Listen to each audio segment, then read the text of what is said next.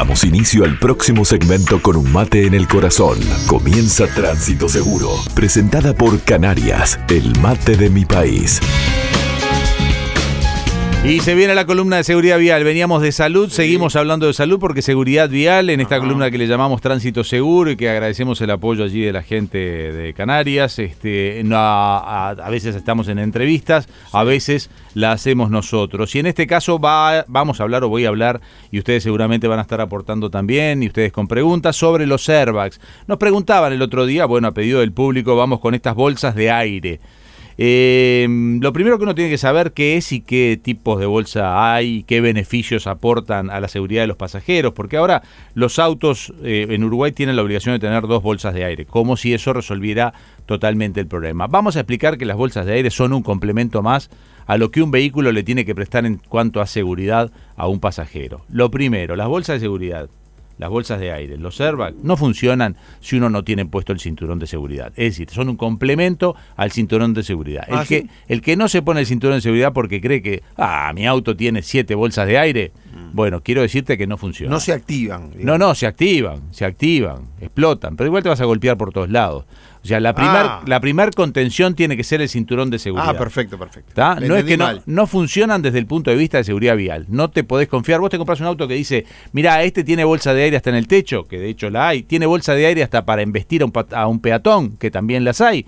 Bueno, si no te pones el cinturón de seguridad, no van a funcionar eficientemente en la contención. Algo te pueden ayudar, pero no te van a ayudar eficientemente porque seguramente tu cuerpo va a golpear en las bolsas de aire donde no debería golpear, porque la primera contención es la de no despegarse del asiento. O sea que lo primero que hay que subirse al auto es ponerse el cinturón de seguridad, tanto los pasajeros de adelante como los de atrás. ¿Cómo hace el peatón entonces? Si es cinturón de seguridad. El peatón se lo explico después. Ah, el peatón, no, son interesantes las bolsas. Están en el video. Mire, yo subí un video que está en JH Gatti. Le acabo de dar retweet. Sí, en JH Gatti en tweet y que está en Instagram en Jorge Gatti-bajo. Porque así esta columna, si ustedes quieren, la podemos hacer más interactiva. Van viendo el video mientras yo se los voy explicando. Cuénteme de, la, de los airbags.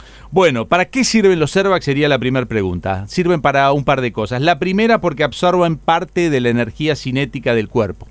Es decir, nosotros circulamos y estamos moviéndonos en el mismo sentido que el vehículo. Pero ante un impacto o una frenada extremadamente fuerte con golpe, lo que va a ocurrir es que hay un movimiento demasiado rápido para conductor y pasajeros, incontrolable e indominable en algunas circunstancias, dependiendo de la velocidad, para quien conduce el vehículo. Es decir, un choque a 10 kilómetros por hora, seguramente mi fuerza física mm. me va a permitir contener mi impacto con la propia fuerza de las manos. Eso no es nada. no es nada. Ya a 40 kilómetros por hora no voy a poder hacerlo. Ya a 40 usted no puede controlar ese impulso. y a 30 y pico tampoco. Está ah, ahí el límite dependiendo un poco de lo que es el modelo del auto, la compresión del auto y la estructura del auto. Yo que usted va a 50 y le parece que va despacio, ¿no? No, a 50 se mata. Si, mm. no tiene, si no tiene los elementos de seguridad, le puedo asegurar que se va a pegar un lindo porrazo, dependiendo del auto, obviamente. Había, una, rampa que concientizaba, ¿se acuerdan que le habían puesto una rampa? Sí. Que, ¿a, cuánto, ¿A cuánto es que era la Ah, y era poquitísimo, eso simulaba un impacto de 30, creo. De 30. Y, pegabas el No, porque además si no te lastimaban, si te ponían más de eso te lastimaban, o menos era. Bueno, el segundo, ¿qué evitan las bolsas de aire? Bueno, evitan, e, evitan impactos de elementos interiores de, del coche, o sea, golpearte contra el volante, contra el parabrisas, y golpearte más allá del apoyacabezas contra algún otro ocupante del auto. Reduce el riesgo de heridas producidas por fragmentos de cristal, porque también en el momento que choques es altamente probable que se rompa el parabrisas y vos vas a estar en ese momento protegido por lo que es la tela de la bolsa de aire frontal o lateral o el de cortina. Y eso va a evitar que, por ejemplo, tengas menos cortes en caras y ojos. Hay mucha gente que termina lastimada en caras y ojos después de un impacto por lo que son los vidrios y fragmentos de vidrio que van a impactar en tu cara. Disminuye el movimiento de la cabeza y con ello el riesgo de las lesiones cervicales. Es decir, movimiento de cabeza vas a tener, dolor vas a tener, sobre todo si es un impacto a más de 50, 60 kilómetros por hora, vas a tener. Pero el airbag y el cinturón de seguridad y la estructura del auto, estamos hablando de autos cuya estructura del auto no colapsa. Si colapsa, la verdad que todo esto, lamento decirles, que a veces se le pone cinturón de seguridad, se le pone airbag y hay autos que tienen estructuras muy débiles, ya cada día menos, pero este, con estructuras muy débiles, si el auto colapsa, es decir, si colapsa la estructura, todo empieza a funcionar mal. Pero bueno, imaginemos que estamos con autos que no colapsan la estructura. Eh, tipos de, airbags. Están los frontales, son los que habitualmente hoy mm. están obligados por ley en Uruguay, son los que van en el volante y en el lateral van ubicados en lo que es, bueno, puede estar ubicado en distintos lados, depende del modelo, pero está ubicado frente al que va sentado como acompañante. Esos dos mm. son los más comunes, protegen la cabeza y el tórax en caso del conductor y protegen fundamentalmente la cabeza en el caso del acompañante. Pueden ir acompañados estos con otros airbags que van por debajo, que son los de rodilla. O sea, en los de alta gama, cuando vos ves que un auto ya viene como con 10 airbags, empieza a pensar, ¿dónde le pusieron tanto airbag? Bueno, le pusieron airbag incluso de rodilla. O sea, vos en el caso del impacto vas a ir hacia adelante, va a aparecer el airbag que va a dispararse del volante y a su vez desde abajo se va a disparar un airbag que va a contener tus rodillas para que no impactes las rodillas. Después están los laterales, los de impacto lateral, los, los airbags laterales, que están escondidos en el lateral de los asientos, lo que podría ser el interior de las puertas. O sea, para aquel que le gusta la música, donde pondrías el mejor parlante de el, parlante, viste, de la puerta, bueno, ahí al costado iría el lateral. Protegen sobre todo, eh, en este caso, el golpe lateral y parte del golpe en la cabeza. Parte, porque para proteger el golpe de la cabeza hay otros que son los de cortina o de techo, que son los situados en los laterales del techo, es decir, está la puerta, está la ventana del auto y arriba se debería instalar el de techo o cortina. Y ese se dispara y lo que hace es que hace una protección que das entre vos y el vidrio del lateral, tanto adelante como atrás. Algunos menos comunes vienen con este, uno en lo que vendría a ser los apoyacabezas de los de el asiento de atrás, de modo tal que eso también se dispara el airbag que se contiene mucho vidrio y en algún punto puede contener si alguno se saliera de lo que es el respaldo de cabeza. Eh, los cabezales. Los cabezales son fundamentales también tenerlos bien regulados porque ayudan a evitar el efecto látigo. Es decir, la cabeza se mueve y hay un momento en donde el cuello tiene que frenar. Si se va muy para atrás, ahí tenemos rotura de cervicales y eso fundamentalmente lo hacen los apoyacabezas, que ya casi todos los autos los traen desde hace décadas, ¿no? Eso es un elemento de seguridad que no lo, no lo incorpora ahora, pero eso también funciona en equipo. Para que entiendan, esto funciona en equipo. Cinturón, estructura del auto, airbags, apoyacabezas. Bueno, ¿cómo funcionan los, los airbags? Esto ya es más un tema de ingeniería mecánica de vehículo, pero digamos que el vehículo lo que tiene es un sensor cinemático, se llama, que detecta el impacto.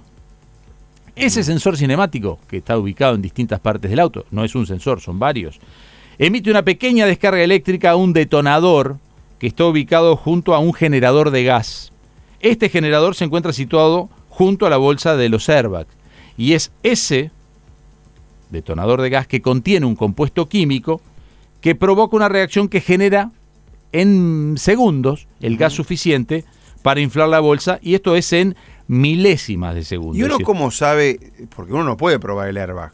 ¿no? Bueno, los airbags requieren mantenimiento. Ahí está. Nunca nadie me dijo que había que llevar a revisar los eso. Los airbags requieren mantenimiento. Tienen fecha de vencimiento y requieren mantenimiento. Depende de la marca del airbag uno debería averiguar en cada uno, en el proveedor del vehículo, cuánto tiempo de duración tiene. Vos, te compras un auto que tiene 10 años y nunca chocó, tendrías que agarrar y decir, y esto serva, que el día que yo choque, explotan, hay muchos choques en donde no han explotado los servas. O sea, no, no, no, no se activan. no se activan. Y le digo explotar porque esto es casi una explosión. Sí. Porque vos lo que ves segundos en milésimas de segundos, no. El airbag se infla en milésimas. de segundo. Antes de un segundo. Tan rápido. sí, porque tiene que salir enseguida. Sí, sí, sí. Jorge, me dice acá Andrés de Autotécnica, que es el dueño de, este, de este taller que le mandamos saludos. Dice que hay autos que el airbag es cuento. Te mata antes un pedazo de chapa que lo que te salva el airbag. Bueno, y bueno, y me da un par de ejemplos. Es lo que decía Gatti de la, de la seguridad de todo el auto, lo que pasa de la carrocería. Yo lo dije, yo lo dije, este. indirectamente dije lo mismo. Lo que pasa que no, no estoy hablando hoy de los, de los autos inseguros.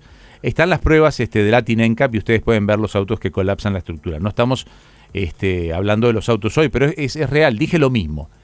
Por eso digo, airbag, cinturón de seguridad son elementos de seguridad que funcionan si la estructura del vehículo no colapsa. Es, es, lo que acabamos de decir y estoy de acuerdo con él. Hay autos en donde lamentablemente colapsa la estructura que no deberían ser permitidos.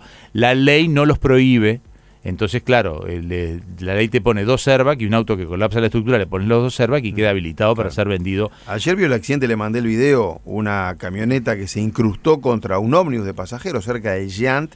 Murió el conductor de la camioneta, pero quedó toda la parte del motor, digamos, eso no quedó nada. O sea, fue Quiero explicarte que este, los siniestros. Ahí, aunque hayan saltado los airbags, todo lo demás no había forma por la velocidad en que venía. La seguridad vial se puede mejorar. Este, en Suecia tenían un proyecto, era muerte cero en niños. Este, es decir, ah, estaban trabajando para tratar de que no hubiera eh, muertes por siniestros va a haber siempre, este, lamentablemente. Lo que hay que tratar de minimizarlas y a medida que avancen las técnicas y los autos, este, van a ir mejorando. Recordemos que el 50% del valor de auto que pagamos es impuestos. ¿eh? O sea, nosotros compramos autos más inseguros porque con la plata que tenemos pagamos el doble el valor del auto de lo que vale el auto. Es decir, si, si hubiera una política de seguridad vial, que esto no va a ocurrir porque los gobiernos necesitan recaudar, pero si hubiera una política de seguridad vial, uno debería decir, los autos inseguros pagan los impuestos que actualmente pagan y los autos seguros progresivamente pagan menos impuestos. Entonces, yo por ejemplo me compro un auto que hoy vale 20 mil dólares, pero en realidad vale 10 mil. Pero hay autos que valen 20 mil dólares y deberían valer 20 mil dólares. Pero eso no le deberían poner impuestos porque el que vale 20 mil me lo cobran 40.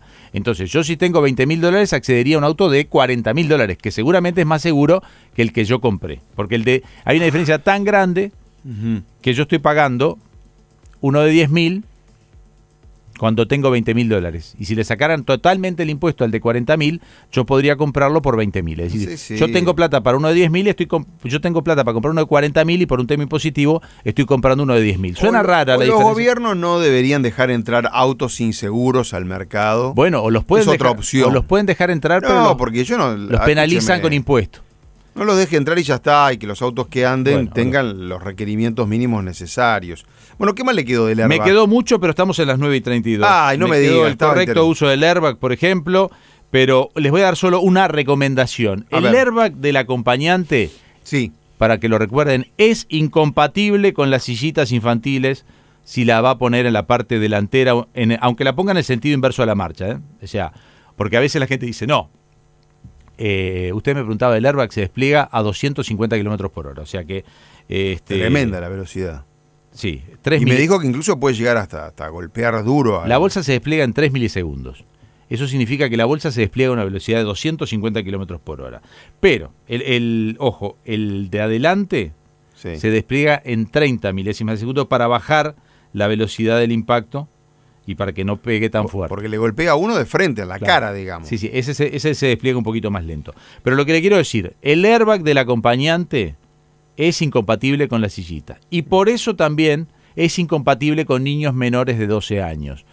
¿Por qué? No solo por el tamaño del niño, porque el impacto de la bolsa de aire lo va a dañar, no tiene la estructura ósea de su cara, lo va a dañar porque va a pegar en lugares distintos. Y recuerden que el, el airbag es un impacto muy fuerte. Entonces, por eso, menores de 12 años sentaditos atrás, sillitas de bebé sentados atrás, no con airbag delantero. No, eh, por más que te sea práctico, al bebé lo pongo adelante, no, yo lo pongo de vuelta, le pongo bien el cinturón, que está bien atado.